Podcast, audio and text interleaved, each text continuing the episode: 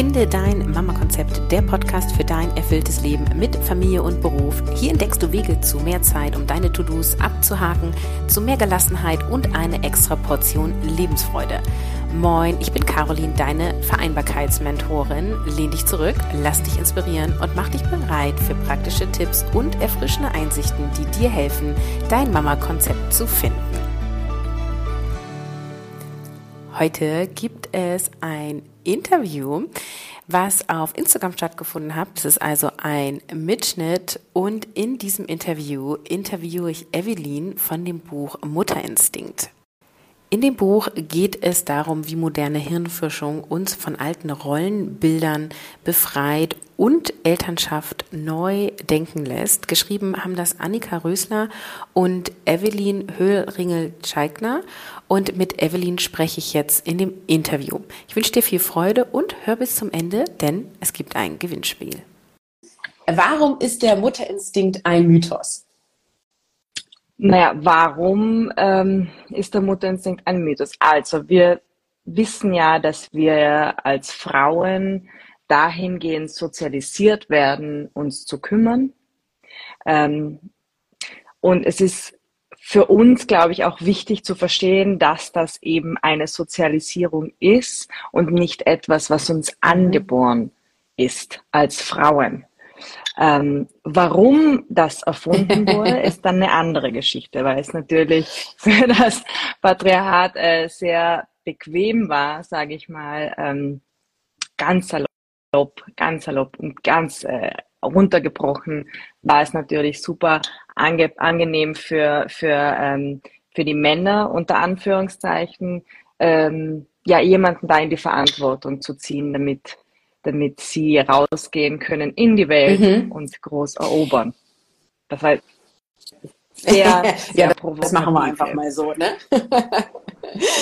ähm, lass uns doch mal einen Schritt davor gehen und gucken, ähm, gibt es wirklich kein Mutterinstinkt? Als ich euer Buch äh, in den Händen hielt, habe ich gedacht, na, jetzt bin ich ja mal gespannt, weil ich das selber schon so empfunden habe, dass ich einen sehr guten Instinkt für meine Kinder ähm, hatte. Ich habe allerdings gleichzeitig auch immer wahrgenommen, dass mein Mann auch einen Instinkt hat und habe mich immer gefragt, gibt es denn eigentlich keinen Vaterinstinkt oder ist es dann alles ein Elterninstinkt? Und ähm, lass uns doch da mal drauf eingehen, inwiefern gibt es einen Mutter-Vater-Elterninstinkt oder eben auch nicht?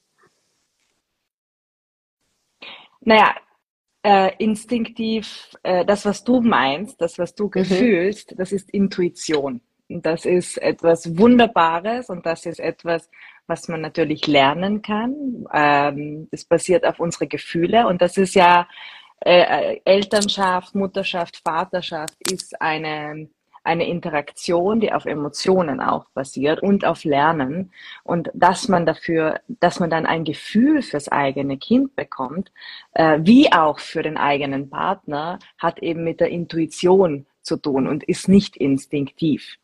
Ähm, und das ist der Unterschied. Wenn wir jetzt davon sprechen, Annika und ich, dass wir den Mutterinstinkt, äh, dass es den Mutterinstinkt nicht gibt, heißt das nicht, äh, dass es den Frauen was wegnimmt. Im Gegenteil, es zeigt einfach, hey, das ist nichts Angeborenes, das kann jeder lernen.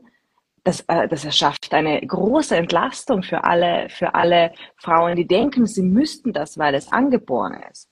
Und ähm, genau das, was du meinst, ist ein, eine Intuition, die jeder haben kann oder jeder hat. Ähm, auch Kinder schon haben gegenüber anderen Kindern. Einfach dieses Gefühl füreinander, diese, diese Fürsorge.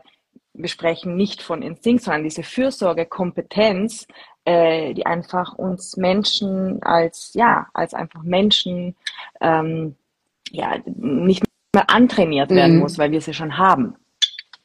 Es gibt eine, eine Studie, ähm, eine britische Studie, da hat man Kindern, einfach Kinder im Kleinkindalter, im Kindergarten hat man einen, ein Kopfkissen in die Hand gedrückt.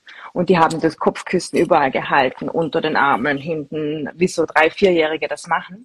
Und dann hat man denen hat man diesen, diesen Kindern, äh, diesen äh, Pölstern Gesichter aufgemalt, also so ein Smiley. Und plötzlich haben alle Kinder, egal ob Bub oder Mädchen, haben diese mhm. Pölster auf links getragen und sich ganz, ganz behutsam getragen. es ist für mich das beste Beispiel dafür, dass, dass es nichts, also das hat mhm. nichts mit Müttern mhm. zu tun. Ist einfach menschlich. Und habe ich denn ähm, einen Vorteil dadurch, dass das Kind in mir war, dadurch, dass ich mit meinem Kind per Nabelschnur verbunden war und ähm, ich dann auch mein Kind gestillt habe, ähm, sozusagen schneller in diese Rolle reinzukommen und auch ähm, ja, diesen Instinkt zu entwickeln, dieses Bauchgefühl? Oder ist es wirklich so, dass wir eigentlich ab Geburt beide die gleichen Voraussetzungen haben, Vater und Mutter? Naja, also Annika und ich sprechen davon, dass es einfach die Entschädigung der Natur ist, dass wir einfach durch diese äh, Qualen gehen mussten der Geburt. Äh, und wir haben tatsächlich mhm. einen zeitlichen Vorsprung. Und dieser zeitliche Vorsprung kann aufgeholt werden von allen anderen Betreuungspersonen. Ähm, wir haben einfach äh, ein, eine, schon eine neuronale Vernetzung, bevor das Kind auf die Welt kommt. Ab dem Moment, wo wir schwanger sind, verändert sich nicht nur unser Bauch und das Baby wächst heran, sondern auch unser Gehirn verändert sich. Ähm, genau, und, und zwar sehr ähnlich auch wie in der Pubertät verändert sich das Gehirn. Es gibt neue Vernetzungen, alte werden gelöscht. Und das, ähm, das Spannende daran ist aber zu sehen, dass äh, diese neuronalen Veränderungen auch ähm, ja andere Betreuungspersonen haben, nur eben zeitversetzt. Und der Schlüssel dazu ist einfach Zeit. Die Zeit, die man mit dem Kind verbringt, weil auch wenn ich mein Baby stille, dann das mache ich. Ich natürlich stille ich es, aber das, äh, das ist einfach Zeit, die ich mit dem Kind verbringe, wo ich es kennenlerne. Das kann man übrigens auch blendend mit der Flasche. Mhm. Muss man nicht unbedingt am Stillen. Ähm, das war tatsächlich für mich neu, als ich euer Buch gelesen haben, das, habe, dass man das quasi schon in der Schwangerschaft im Gehirn sozusagen nachweisen kann. Also habe ich das richtig verstanden, sozusagen, es passiert bei mir sozusagen automatisch schon in der Schwangerschaft, nur weil ich schwanger bin, egal wie ich mich verhalte in der Schwangerschaft. Ob ich jetzt mega die Übermutter performe und mega Nestbautrieb habe oder ob ich sage, mir ist mir egal, Kind ist noch nicht da, ich bin einfach nur schwanger mein Gehirn verändert sich, richtig?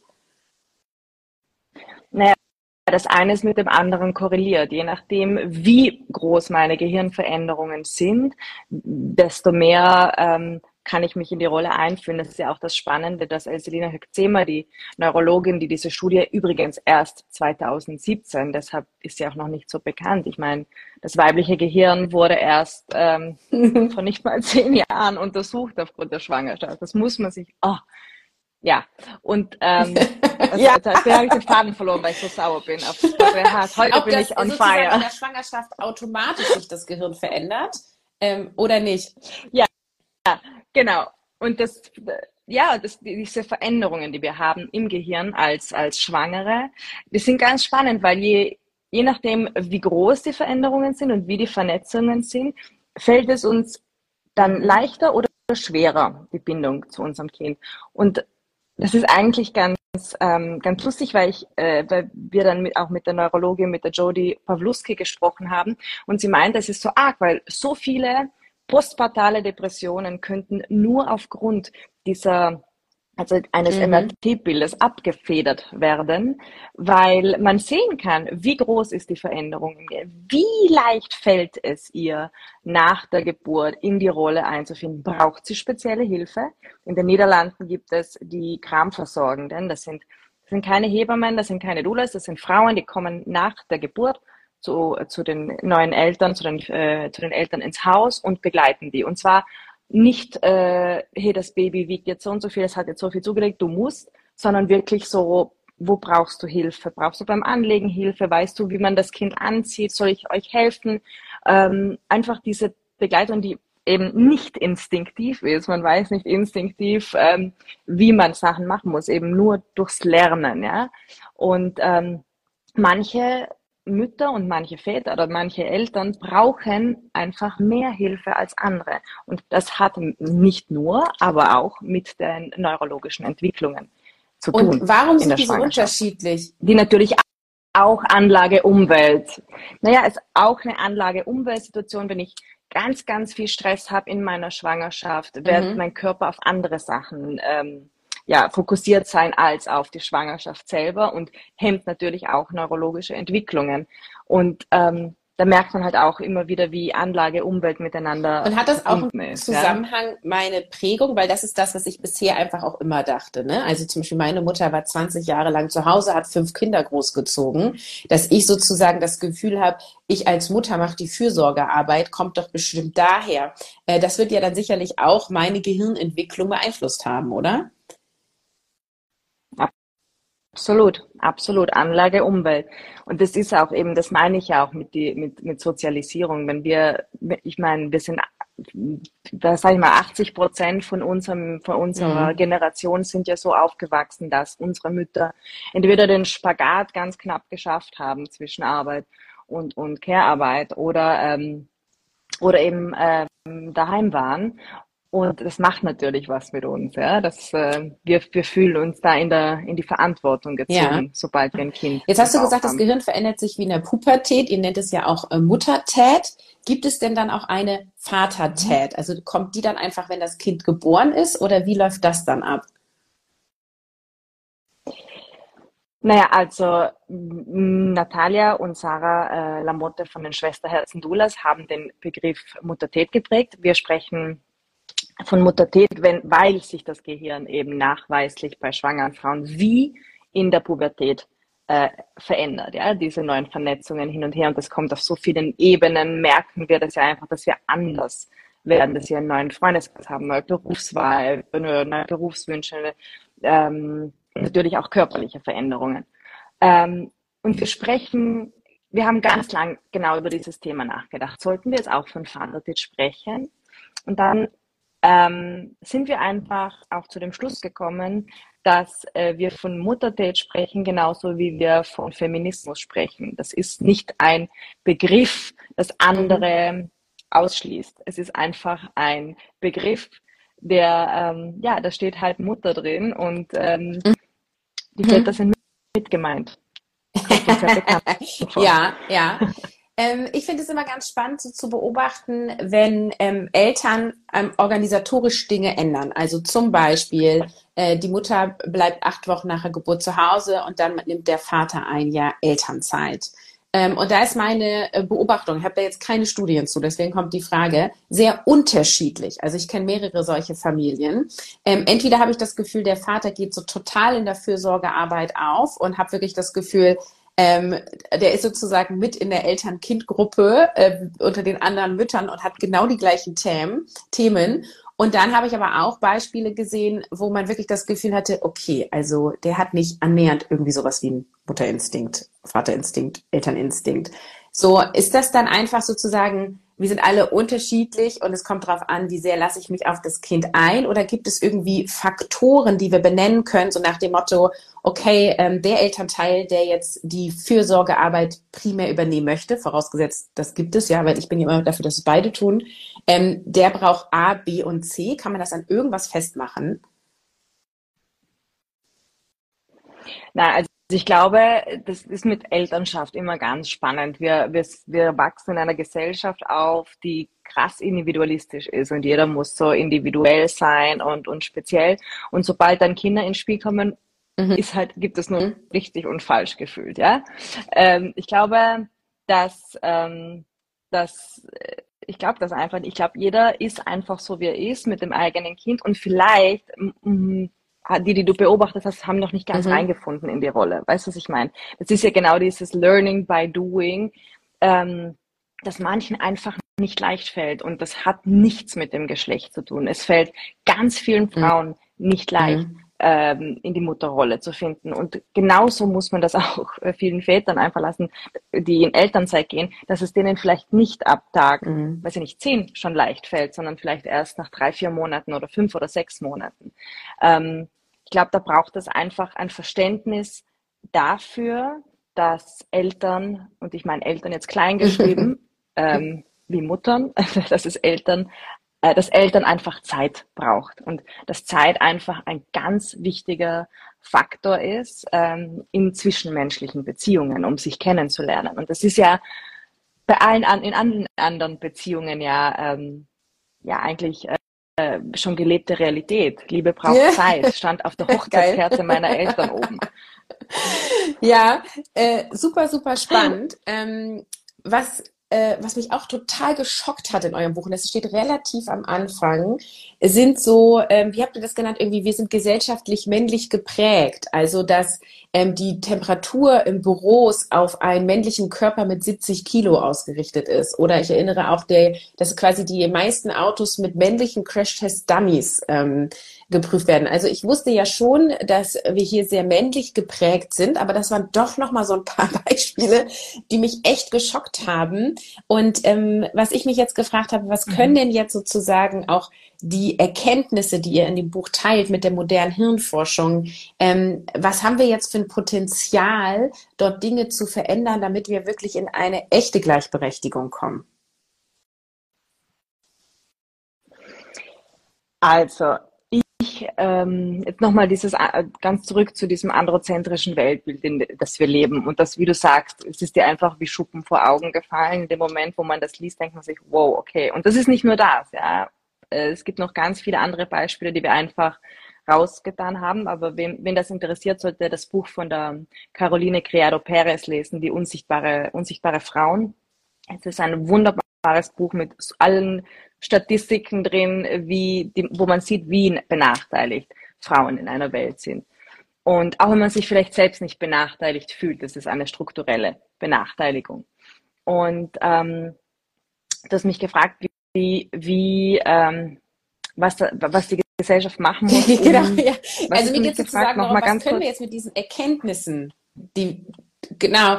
Was, was, was bedeutet das jetzt, wenn ja. wir in die gleichberechtigte Elternschaft wollen? Was können wir da tun oder wie kann uns das helfen? Also, ich, also unser Ziel mit dem Buch war es, wie, wie ich das schon gesagt habe, nicht äh, den Frauen was wegzunehmen, sondern allen anderen Betreuungspersonen was dazuzugeben, nämlich dieses, hey, ähm, vielleicht liebe ich natürlich, äh, also liebe ich als, als, als Eltern meine Kinder anders als alle anderen Betreuungspersonen, aber ähm, alle anderen können es auch, ja. Ähm, die Oma kann es auch. Und dieses Wissen, dass, dass nicht nur ich als Mama mit meinem Mutterinstinkt verantwortlich bin, ein Kind großzuziehen, ist eine krasse Entlastung für alle Frauen da draußen, die sich die ganze Zeit schuldig fühlen, weil ich glaube, das kennen wir alle, äh, diese konstanten Schuldgefühle. Und mit diesem Wissen, dass ähm, das nicht unsere Aufgabe ist von Natur aus, weil auch das, der, diese Natürlichkeit war eine Erfindung von Männern, ähm, dass wir da einfach eine auch strukturelle Entlastung äh, bekommen, weil ich bin der Meinung, dass natürlich können wir in unserem privaten Kreis ähm, Dinge ansprechen und optimieren, aber es braucht strukturelle äh, politische Entlastung und ein Verständnis dafür, ähm, dass El also dass Kinder einfach ein Kollektiv, also die unsere Zukunft sind. Äh, es ist wichtig, Kinder zu bekommen und dass es nicht eine mhm. private Entscheidung mhm. ist. Ich will auch so ähm, es kann auf jeden Fall ja auf mentaler Ebene helfen beim Thema schlechtes Gewissen. Ne? Also wenn die Mama arbeiten geht und das Kind heult beim Abgeben in der Krippe, ist ja so ein ganz klassisches Beispiel, wo man sich so denkt, okay, äh, lohnt sich das jetzt? Und dann ist ja. es ja meistens so, kostet der Krippenplatz auch noch ganz schön viel Geld, dass man am Ende eigentlich gar nicht mehr so viel mehr Geld raus hat für die Familie. Im ersten Moment, wir wissen ja auch, langfristig sieht das anders aus, aber in diesem Moment fühlt es sich nun mal anders an. Ähm, und wenn man da sozusagen sich auf jeden Fall auch nochmal sagen kann, es ist nicht nur okay und es tut nicht nur mir gut, sondern es ist sogar so äh, in dem Sinne wissenschaftlich bewiesen, dass es gar nicht primär meine Aufgabe ist, finde ich, kann das auch eine enorme Entlastung bringen. Absolut, unterschreibe ich voll und ganz. Und auch diese, diese Krippenplatzsituation in Deutschland. Wir haben vier, fünf Jahre in Deutschland gelebt. Jetzt wohnen wir in Österreich, in Wien. Ähm, das war für mich echt ein Schocker, weil in Wien ist die Kinderbetreuung mhm. ab einem Jahr kostenfrei. Und wir haben dann in München gelebt, wo, wo, ähm, wo der Krippenplatz äh, kostenpflichtig war. Und genau diese, es, es steckt Frauen auch aufgrund, und das ist wiederum zurück zum strukturellen, zu der strukturellen Benachteiligung, aufgrund des Gender Pay Gaps haben Frauen einfach am Ende des Monats weniger Geld auf ihrem Konto. Und natürlich oder die logische unter Anführungszeichen Entscheidung ist dann für die Frau zu sagen, ja gut, verdiene eh so wenig, dann bleibe ich halt äh, zu Hause oder mache Teilzeit, weil das fällt nicht so sehr ins Gewicht. Das sind einfach, das ist äh, politische und strukturelle Maßnahmen, die sich ändern müssen, um diesen Gap zu schließen, um einfach Arbeit ähm, für Frauen nicht, weil es klingt so, als würden Frauen dann in den Urlaub fahren, wenn sie der Erwerbsarbeit nachgehen. Und sie haben oft einfach keine andere Wahl, muss man sagen, ja. Also es ist für ganz, für die für privilegierte Frauen, sage ich mal, ist es eine, eine Entscheidung, ob sie arbeiten gehen oder nicht. Äh, aber genau diese Kita-Situation steckt Frauen in eine, eine Situation, wo es echt eine fast lose-lose-Situation ist. Entweder verliere ich meinen Job und bleibe daheim, weil es wären ja nur, weiß ich nicht, 300, 400 Euro mehr im Monat, oder hm, das, allein, dass Frauen sich da entscheiden mhm. müssen, ist einfach. Ich muss so lachen, absurd, dass du gerade ja? gesagt hast, ähm, Thema Urlaub, also das ist sich so nach Motto, als würden sie in Urlaub fahren. Ich fand ja. das erste Baby ja so anstrengend, als ich wieder in die Erwerbsarbeit gegangen bin, habe ich gesagt, das ist ja wie Urlaub hier. Auf der Arbeit sein ist ja, ist ja wie Urlaub hier. Und alle immer so, möchte ich jetzt arbeiten? Ich sage, nee, ich will, es ist so schön. Und ich. Ja. Ja, es ist auch allein kognitiv einfach äh, manchmal. Ja, und ähm, es ist so dieses, also was mich ja so aufricht, ist, dass die Elternzeit so entspannt dargestellt wird. Und es mag ja diese ein Prozent der Fälle geben, wo das so ist, aber ich, ähm, ich habe es selber nicht so erlebt. Ich sehe es im Umfeld auch nicht. Du bist eigentlich 24 Stunden sieben nur am Arbeiten und ähm, musst aufpassen, dass du dich weder körperlich ja. noch geistig irgendwie komplett vernachlässigst. Und ähm, wenn du dann noch eine aktive Partnerschaft haben willst, dann bist du eigentlich schon komplett ausgeschöpft so. Und da hast du noch nicht mal an den Beruf gedacht. Ne? Also für mich war Beruf auch immer äh, ein Stück weit Ausgleich, auch damals noch in der Anstellung. Inzwischen bin ich ja selbstständig. Ähm, war das auch schon so. Ähm, und deswegen war für mich sozusagen der Antreiber auch total groß. Ähm, deswegen war für mich klar, auch wenn wir Kita-Kosten zahlen müssen, das ist ja übrigens in jedem Bundesland auch nochmal unterschiedlich, aber bei uns Genau. Bei ja, uns eh, stimmt, äh, war stimmt, das ja, äh, damals komplett ja. so. Heute ist es so, dass wir ab drei nicht mehr zahlen. Also das hat sich auch geändert. Ich habe ja drei Kinder zwischen drei und elf. Bei den Großen mussten wir noch Kindergarten zahlen. Aber ab drei, ab drei ist ja eigentlich absurd, weil ich glaube, ähm, Elterngeld in Deutschland geht genau. bis eins. Ja. Und ab drei genau, ist, also, oder? Ja. Allein das. Du kannst es natürlich mein, aufteilen, aber dann hast du auch wieder weniger, ne? Also, ja, genau. Eben. Eben. Also genau, da, also da ist irgendwie äh, der, der Spaß, wie sagt man, dann beißt sich die Katze in den Schwanz. Ähm, und ähm, ich finde ja, wir brauchen einerseits die Veränderung, andererseits brauchen wir auch einfach ein paar Beispiele, die es schon auch mal vormachen sozusagen und einfach auch zeigen so, okay, egal wie bescheuert gerade das System ist, ähm, wir machen jetzt einfach mal. Um, und da bin ich immer dankbar über jede Frau, die dann sozusagen auch offen über ihre ähm, Gefühle spricht, über ihre Entscheidungen spricht und ähm, das dann auch mitteilt. Und das ist ja auch so mein großes ähm, Streben, warum ich auch so sichtbar bin, warum ich auch so viele Einblicke gebe in die Elternschaft von meinem Mann und mir, ähm, weil ich halt meinem Mann zutraue, dass er Kinder betreuen kann, ne? was ja bei vielen auch schon mal nicht der ja, Fall ist. Und ich finde, da ist halt wirklich dieses, ähm, also da, da kommt das eine zum anderen. Ne? Die Mutter geht in Elternzeit, in die längere Elternzeit, weil sie weniger Geld verdient meistens, ja. Dann, weil sie denkt, sie muss es tun, weil sie hat ja angeblich den Mutterinstinkt und weil wahrscheinlich hat sie es so vorgelebt gekriegt oder zumindest steht es so im Conny-Buch, dass der Papa arbeitet und die äh, Mama zu Hause bleibt. Ähm, und bei Benjamin Blümchen ist es auch so und so weiter. Ne? Wir haben es ja von allen Seiten. Ja, ja, überall zugeballert. Total. Stereotypen ist ja so, ja. Und dass der nicht, und immer schon, und das war ja früher noch ärger. Und ich glaube, wie du sagst, Beispiele sind ja gut, müssen wir auch haben, müssen, aber das ist einfach eine Generationensache, auch die ganzen Kinder, Kinderserien mhm. und so weiter. Es tut sich schon was, ja, aber es mhm. tut sich halt wahnsinnig langsam. Und ich glaube, die Bilder, ich meine, die, die Welt verändert sich. Das ist gut. Ich meine, drei, neun und Kinder, elf. du hast gerade gesagt, elf ist die. Genau. In diesen elf Jahren hat sich sicher auch einiges mhm. getan im mhm. Sinne von, von auch Elternzeit und wie angesehen es ist. Das heißt, es tut sich schon was.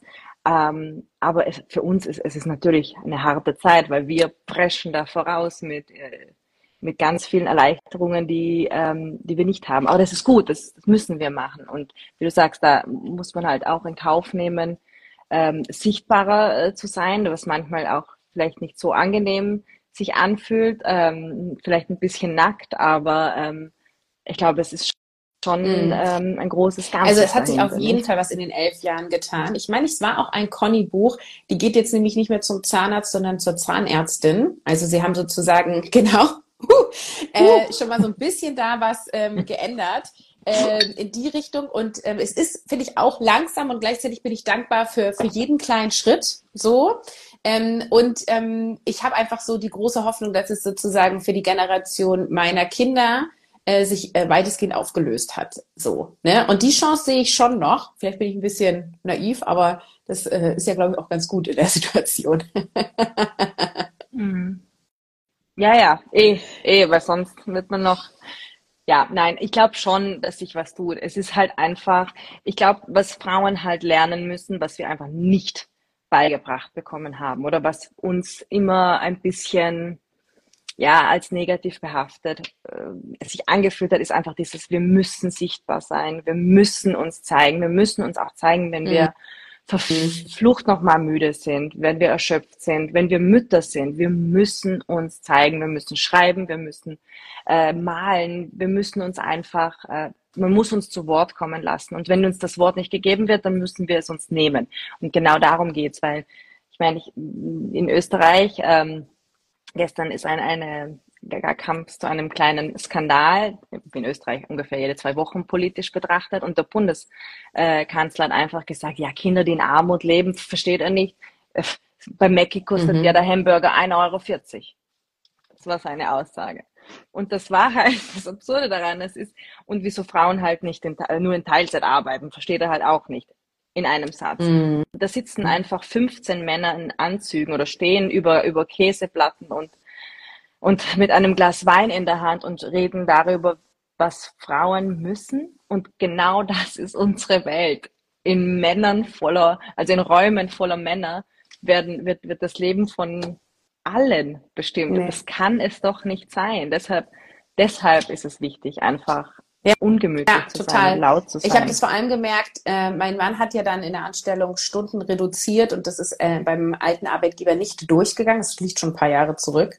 Äh, und er hat dann ähm, gekündigt, äh, mhm. um zu einem familienfreundlichen Arbeitgeber zu gehen, um dann ähm, Stunden reduziert mhm. zu arbeiten. Mhm. Äh, und das hat auch so krasse Wellen geschlagen in unserem Umkreis sozusagen. Also einmal so nach dem Motto, Caroline, ist dir jetzt deine Arbeit so wichtig, dass dein Mann den Job wechseln muss? Ja, äh, wo ich so dachte, ja, Jesus genau. Christ. Oder auch, also. Caroline, wie hast du deinen Mann dazu bekommen, dass er diesen Schritt geht, wo ich irgendwie auch denke, als würde ich da mit einer Peitsche.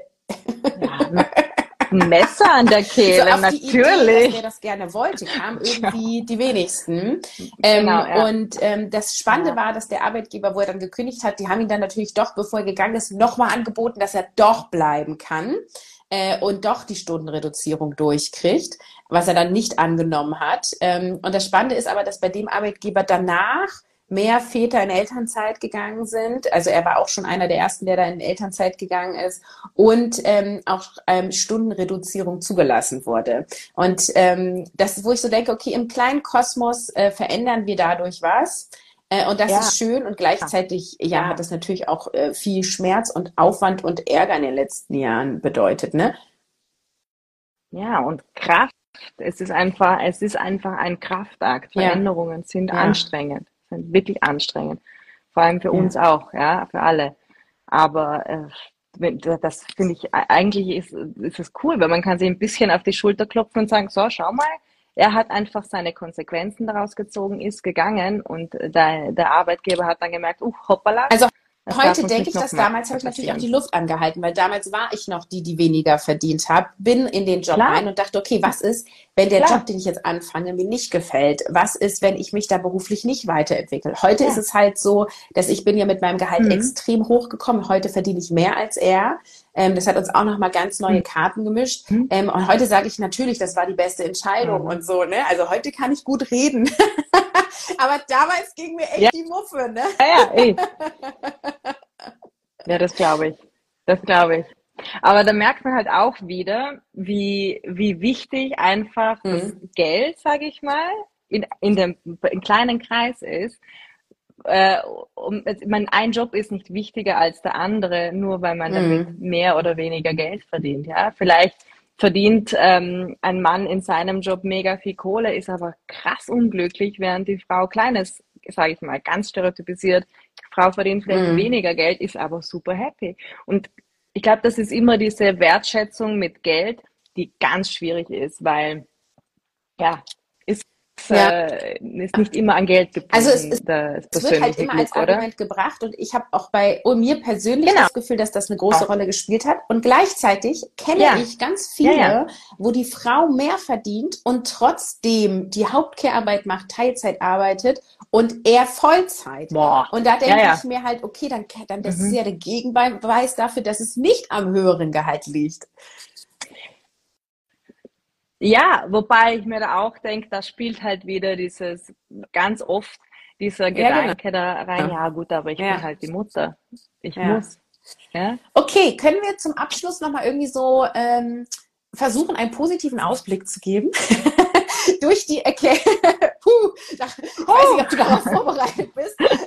Aber ähm, im Sinne von, ähm, euer Buch vermittelt ja ähm, viele Erkenntnisse von moderner Hirnforschung und wie kann uns das jetzt helfen, sozusagen ähm, die Zukunft fairer zu gestalten? Vielleicht können wir da irgendwie mal schauen, was können wir da mitnehmen?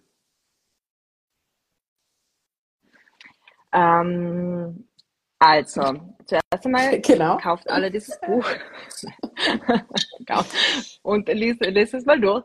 Aber ähm, also ich glaube, dass wenn wir von diesem, wenn wir von diesem Mythos loslassen, dass Frauen dazu prädestiniert sind, sich zu kümmern und um die Kinder zu kümmern, dass das da ganz viele neue Freiheiten schafft für äh, andere äh, Familienformen, für ähm, ja auch für Frauen, die keine Kinder äh, bekommen wollen, weil die sind nicht defizitär, weil die haben keinen Mutterinstinkt, also es mhm. gibt den Mutterinstinkt nicht, mhm. deshalb es fehlt denen auch nichts, ja. Und ähm, eben, ich glaube, dass wenn wir, wenn wir als Gesellschaft eben davon loskommen, dass sich da ganz viel Positives tun kann, äh, auch im Hinblick auf ähm, ja, Menschen mit Kindern brauchen einfach Unterstützung. Und nicht, es ist nichts Angeborenes und die können es nicht, äh, weil sie Superhelden sind oder Superheldinnen, sondern ähm, die brauchen Hilfe. Äh, nicht nur nette Karten mit die Mama, du die schaffst das schon. drauf. Das bringt mir nichts, ja. Du schaffst das schon. Ja, aber was ist the cost? Burnout ja, ja. Äh, wahrscheinlich, ja. Ja, cool. Vielen Dank. Das Tolle ist ja, ähm, ich darf eins eurer Bücher verlosen. Dieses Interview wird auch in meinem Podcast erscheinen und auch die können mitmachen. Und ähm, wenn ihr dieses Buch gewinnen wollt, dann dürft ihr dieses äh, Interview, was ich gleich abspeichere hier auf Instagram, ähm, einmal teilen und dann einen Screenshot an meine E-Mail schicken, kontakt.carolinhabekost.de und dann lose ich unter allen, die mitgemacht haben, dieses Buch aus. Ähm, ihr könnt mitmachen bis zum 10. 10.10., dann war es nämlich auch im Podcast, deswegen habt ihr ein bisschen Zeit.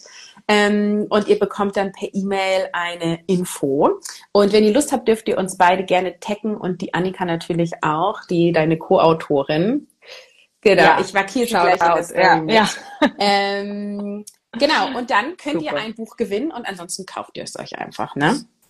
Danke, dass du dir das Interview bis zum Ende angehört hast. Ich freue mich mega, wenn du beim Gewinnspiel mitmachst. Hier nochmal die Zusammenfassung. Du teilst dieses Interview in deiner Story auf Instagram. Dafür kannst du auch einfach einen Screenshot machen, wie du diesen Podcast hier gerade hörst. Und dann ähm, darfst du, musst du nicht, darfst du ähm, uns taggen, und zwar Annika, Evelyn und mich.